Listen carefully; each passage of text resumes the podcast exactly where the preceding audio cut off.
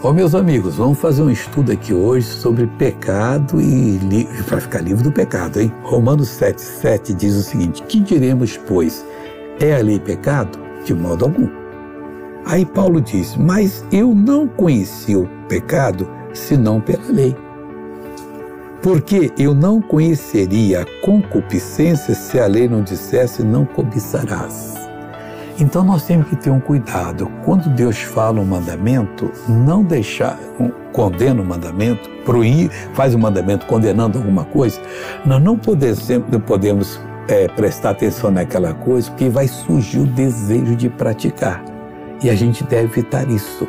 Porque a lei hoje sobre nós é a lei da liberdade dos filhos de Deus. Não tem como nós retrocedermos. Ao contrário, vamos avançar, vamos tomar posse daquilo que é nosso, vamos servir a Deus com liberdade e seremos muito felizes para sempre, em nome de Jesus. Agora eu quero orar com você, Pai.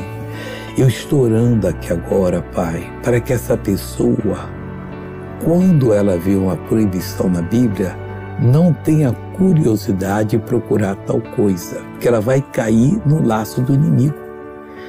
Mas, Pai, eu quero que essa pessoa procure os mandamentos que o Senhor nos dá para fazermos, os positivos, os pessoais. E Deus, aí nós seremos bem-sucedidos. Eu abençoo ela agora e digo: todo mal sai da sua vida, em nome de Jesus. E você diz: Amém.